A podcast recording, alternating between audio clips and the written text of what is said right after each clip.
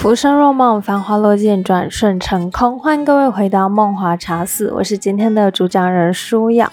本集节目内容呢，要介绍的是这个朱露的鹅湖之会。那这也算是一个小小的番外啦。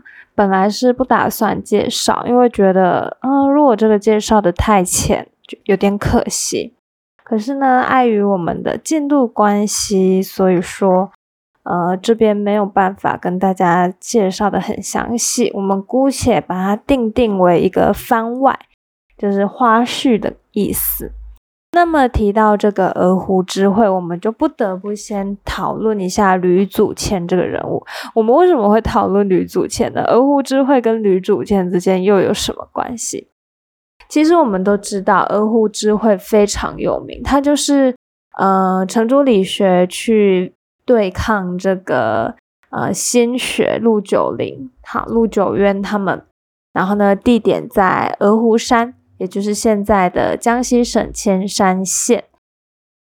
这一场鹅湖之会是一个很庞大的学术会议，呃，也就是程朱理学派跟新学学派这样子一个互相的攻防，互相的辩论。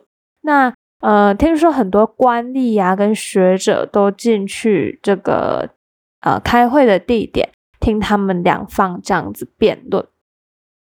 那我觉得呢，这是一个很有趣的现象。那那个时候学术就已经嗯也是颇受到重视了，很像现在的学术研讨会吧。我想，好，那我们先介绍吕祖谦。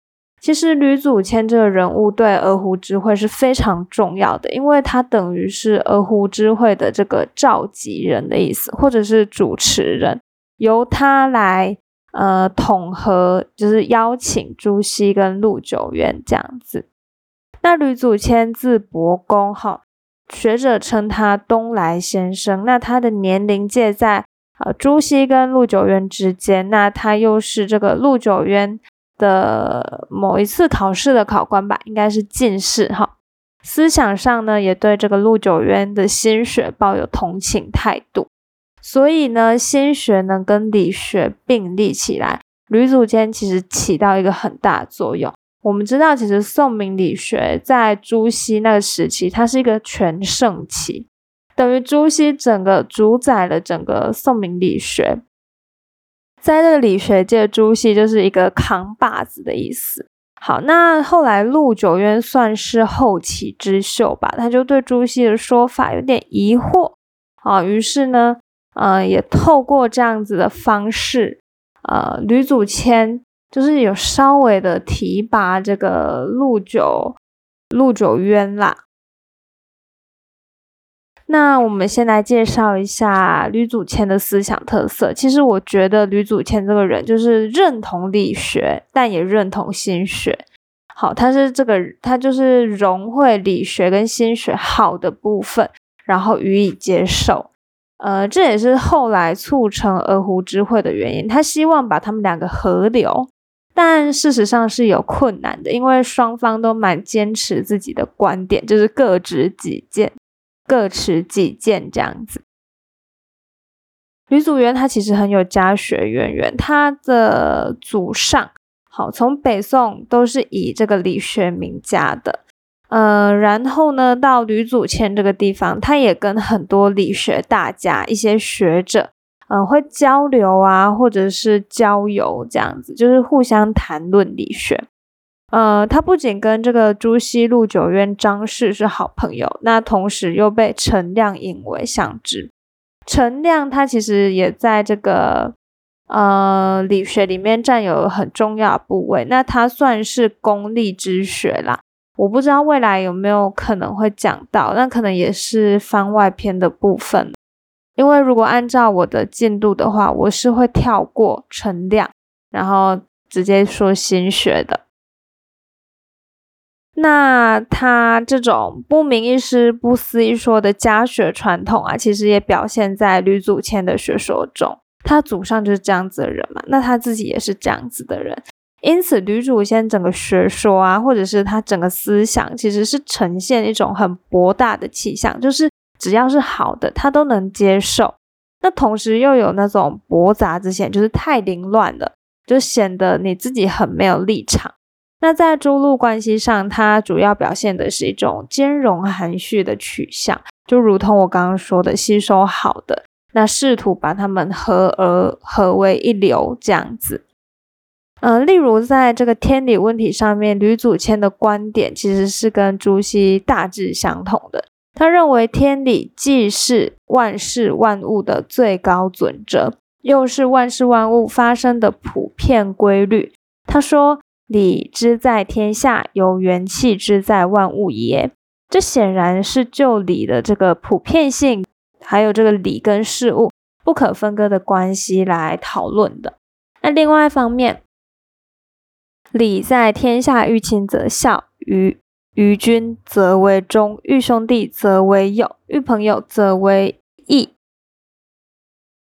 名虽千万而理未尝不一也，这又是就理跟万事万物的分分殊关系而成的。我们在谈论到朱熹的时候，有跟大家讲第一分殊嘛，那这个就是那个意思哈。呃，总之啦，在天理方面，在天理的问题上面，吕祖谦跟朱路都有共同的一面。而在以理为本上，却更靠近朱熹，这可能就是朱熹虽然屡屡指责他驳杂，但是他又把他始终觉得哦，吕祖谦跟自己就是同道，因为他其其实在思想上是有相似点的哈。那在新的部分呢，吕祖谦马上又靠近陆九渊了哈，啊，他说。圣人之心即天之心，圣人之所推即天所命也。又说心即天也，未尝有心外之天；心即神也，未尝有心外之神。心外有道，非心也；道外有心，非道也。这种心道合一的观念啊，就等于是陆九渊的心即理，性即理。而正因为吕祖谦也有比较强的这个心学色彩，所以。他也对这个陆九渊算有推崇的感觉，就是还蛮支持的。而陆九渊始终把他视为同道志合的朋友，就是朱熹觉得他的学，觉得吕祖谦的学说不干净，可是他觉得哦，他还是跟我志同道合。那陆九渊也一直把这个吕祖谦当成志同道合的朋友，就是说，哎，你认同我这个看法，这样子。因此，其实我觉得吕祖谦是一个很有趣的人物，他算是沟通的桥梁吧，就是串联接起这个朱熹跟陆九渊之间的桥梁，他是等于一个引桥的作用。两边都觉得哦，吕祖谦跟自己的思想有相似的地方啦。那这边吕祖谦不仅认同朱路，那他晚年更因为钻研史学而专主事公之学。的这个陈亮结为同道，陈亮就是比较重视现实方面、功利方面的，他认为要有具体一点的这个成效，不能死读书这样子。呃，所以说在朱熹看来，这就是他驳杂的表现啊。但是这也恰恰能兼容诸路，并实施诸意正史而强调致用的原因。吕祖谦的这个致用之学啊，是着眼于。用关注于史而仅次于时政开始的，就是他很关怀社会现实跟政治。呃，他认为孔门诸弟子若论趋向，故非管仲可比，使他见用，却恐未必有重事业。事实上，这就已经从这个致用的角度对德义、对这个道德跟义理之学提出质疑了。也正是因为这个吕祖谦非常重视致用。所以陈亮又把他视为知己，所以说这个吕祖坚很妙，好多人都把他当自己的朋友，都觉得吕祖坚的想法跟自己不谋而合，不管是陈亮、朱熹或是陆九渊，可是他们三个完全是三个不同派别的人哎，然后呢，都把同一个人当做自己的好朋友，这可以看出其实吕祖谦他是一个很 nice 的人，他不会去呃，他不会太过的去。嗯，攻击跟他自己言论不一样的地方，他反而会吸收他认为他觉得是对的。就像我喜欢道家那我就吸收道家的嘛。那我又觉得儒家有一些部分还不错，那我也吸收一点儒家的。我们不是纯然的道，或者是纯然的儒。就像我们的人的一生啊，我们其实呃内心的理念，或者是说内心的信念是会不断改变的。呃，我们一开始可能是儒家的代表者，后来中年就步入到道家，晚年呢，我们又很佛，呃，我们就整个佛教佛道起来的，就是这个意思。好，所以吕祖谦这样子特别的人物呢，也就成就了鹅湖之会。好，那我来简介一下这个鹅湖之会。鹅湖之会是这个一一七五年，吕祖谦邀请朱熹跟二陆，就是。陆九渊跟这个陆九龄相会于这个鹅湖寺。当时吕祖谦的本意是绿朱陆朱议论有有异同，欲会归为一。他其实是想要把朱熹跟陆九渊两个人，一个理学，一个心学，他觉得哦，他想要把它合流，合而为一。虽然他们有不同的观点、不同的见解，但他觉得是有合流的可能的。因为在吕祖谦自己身上，他就试图把它合流了。那么在鹅湖会上，陆九龄先以诗表达他的为学主张，我要念了哈：孩提之爱长之亲，古圣相传之此心。大抵有机方主事，未闻五指乎曾。留情传注翻琴瑟，注意经纬转路程。珍重有朋相切磋，须知至乐在于今。那刚读到第四句，朱熹就对卢的这个朱熹，他就对吕祖谦说：“九龄早已上了紫禁船了。”好，他就说这个陆九龄啊，他已经是呃跟紫禁同一伙了啊。大家还记得谁是紫禁吗？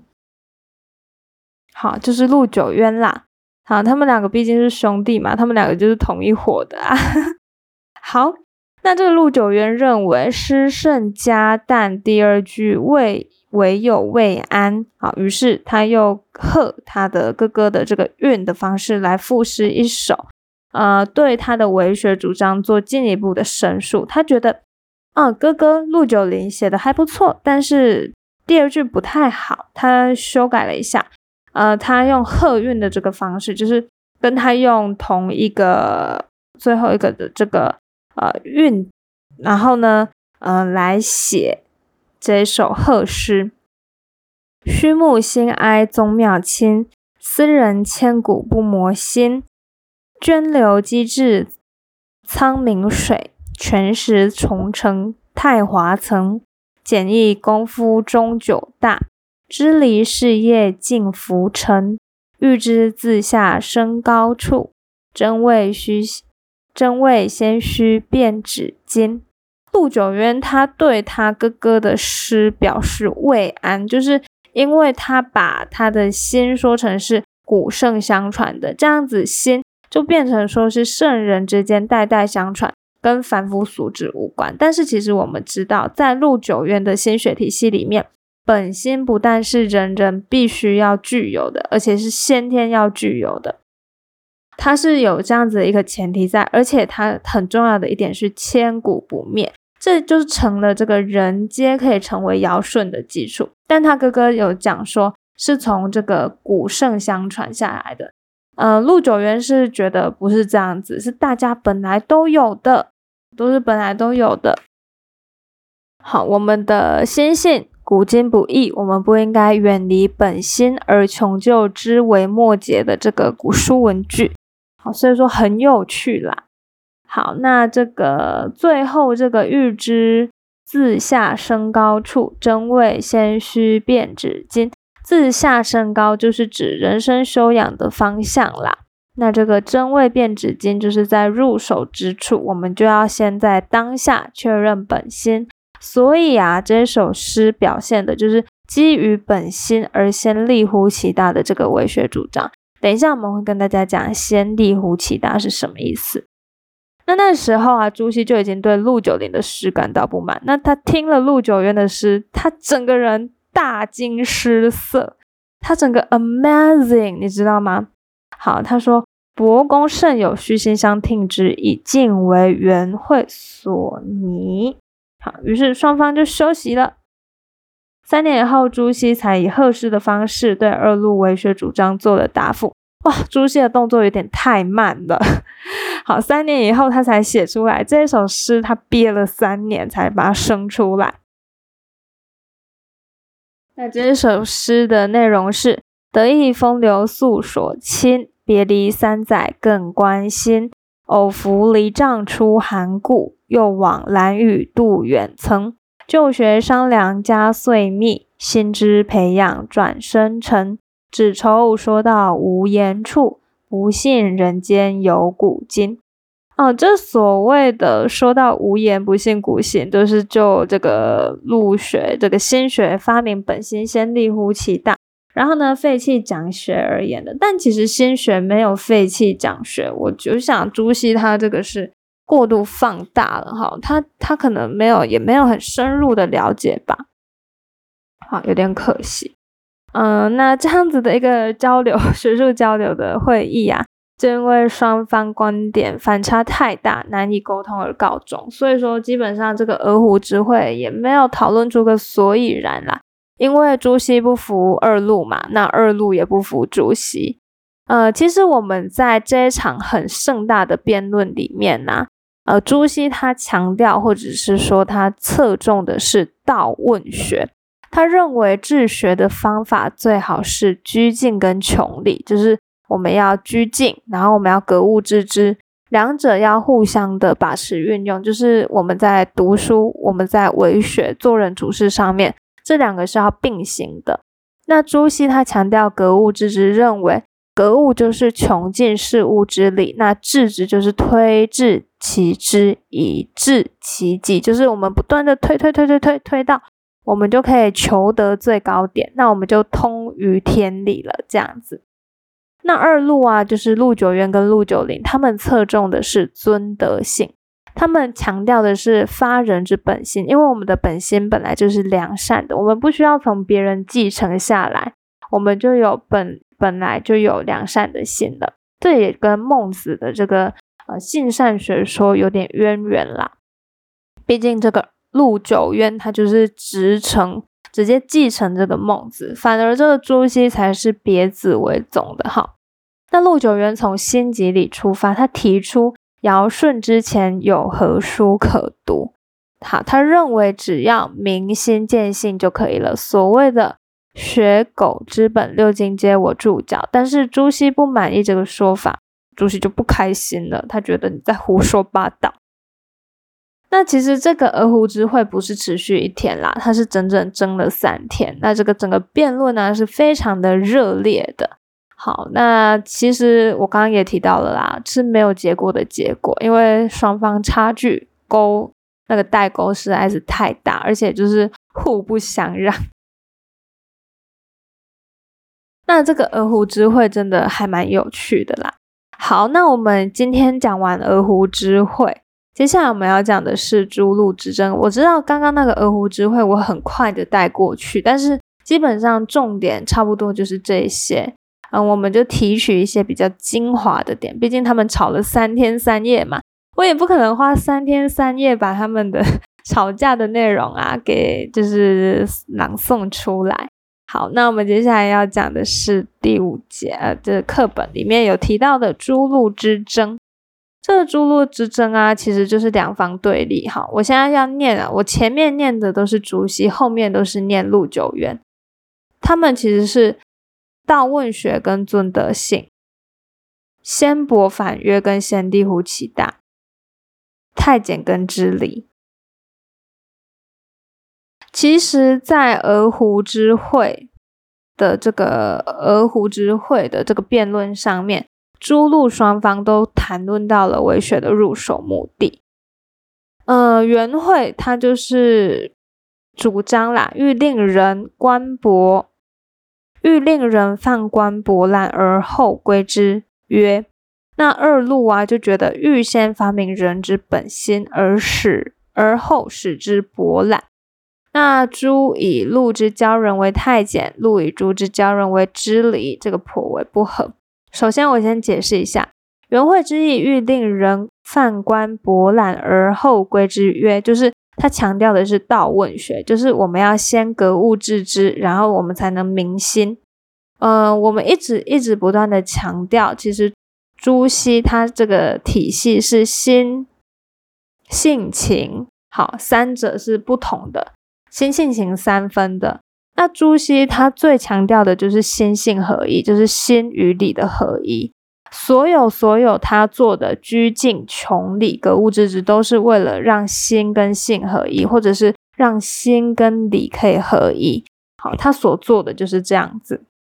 所以才要格物致知，才能格物致知以后，才能明心，才能心与理合一。他就是这个意思而已。那二路啊，欲先发明人之本性，而后使之博览。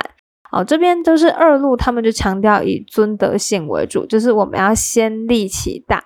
好，先立其大就是尊德性，德性是最最最最重要的，也就是心是最重要的。然后我们再明心，明心就可以变质。接下来我们就强调读书，好，要明事理啊，那揣事理，论事事。呃，其实我应该这样说啦，呃，如果尊德性它是目标的话，那道问学就是一个工具。但是这个朱熹他只强调道问学，那陆九渊跟陆九龄他只强调尊德性。OK，我再念一次哦。如果尊德性它是一个目标的话，那么道问学就是工具。尊德性如果是我们想要追求的那个东西的话，呃，二路强调的是尊德性要追求的东西。但其实我们可以看到朱熹他的心理合一，我相信也是以这个良好的道德为最基本点，因为人只要跟天合而为一的话。呃，达到这个天人合一之境，那我相信这个人的道德也会是良善的、美好的、完美的。啊，如果我们要这样讲，那我觉得朱熹可能会比较好一点，因为如果尊德性是目标，那道问学就是工具嘛。那他既尊了德性，那又有道问学。那这个陆以朱之教人为知礼，就是呃，陆九渊认为。朱熹这样子的学说真的是太支离破碎了。他就是说，这个所谓的知理，就是嗯，这样子真的可以探究天理吗？真的可以吗？真的可以？嗯，格物致知真的是可以穷究天理吗？大家可以试着格物致知看看。我们以后会讲到这个王阳明，然后他就隔竹隔了七天七夜。但是他最后没有隔出什么，所以他转向心学。这个王阳明的故事很有趣，我以后会跟大家讲，因为我还蛮喜欢王阳明的，就花了比较多时间在他的身上。陆以朱之教人为知礼嘛，朱啊，sorry，朱以陆之教人为太监。咋这边就是他觉得，呃，朱熹觉得，sorry，好，我要重讲一次，不然很乱。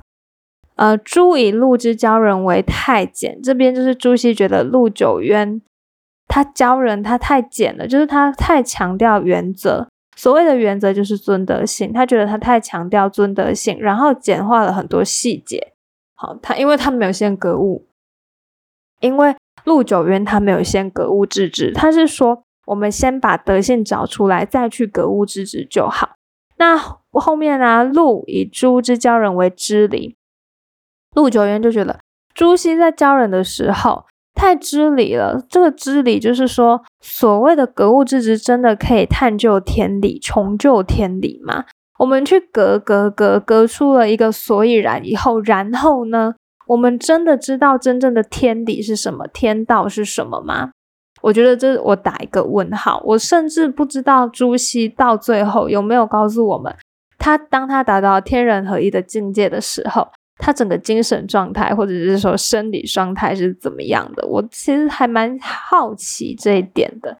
那我自己是没有查过，也不知道他有没有相呃相关方面的这个书籍啦。那我们来总结这个朱陆之争。其实我们可以发现，他们好可爱哟，朱熹也可爱，那陆九渊也可爱。好，他们就是用这个诗来攻击对方，还蛮文雅的啦。可是这个呃朱熹憋了三年啊，他憋了三年才有回，才有贺运，然后来回诗这样。好，我们来总结哈，这个朱熹啊，他强调的是道问学，他要求要先格物致知，然后再明心，透过这个方式来得到心跟理的合一。那二路强调要先尊德性，尊德性就是先立其大，然后呢再明心，明心我们就能辨质，最后呢再读书哦，读书就是明事理、揣事事跟论事事。